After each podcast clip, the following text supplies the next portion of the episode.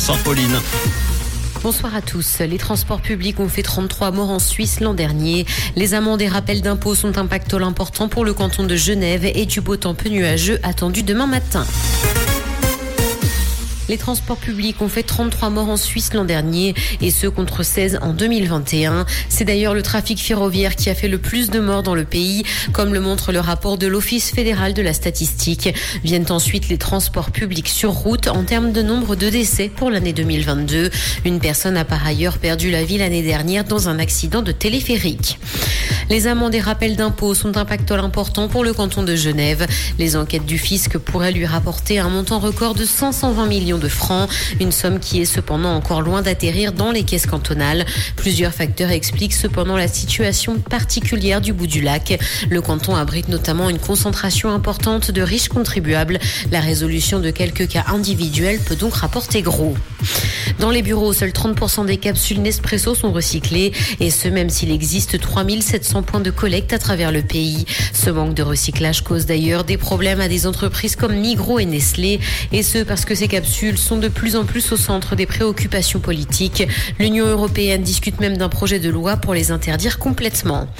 Dans l'actualité internationale, diplomatie, la secrétaire américaine au Trésor va se rendre en Chine.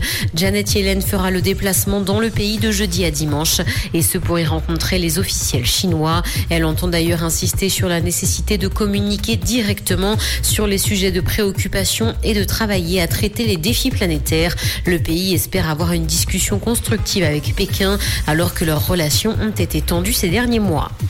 L'éditeur de Pokémon Go coupe des postes et un studio. La société a licencié 230 employés et annule son prochain jeu de la franchise Marvel. Elle a également décidé de mettre fin à la NBA All World et ce seulement un an après avoir déjà licencié 90 personnes. La firme avait augmenté ses effectifs pendant la pandémie mais connaît un ralentissement de son activité depuis et doit donc faire le ménage et réduire les coûts.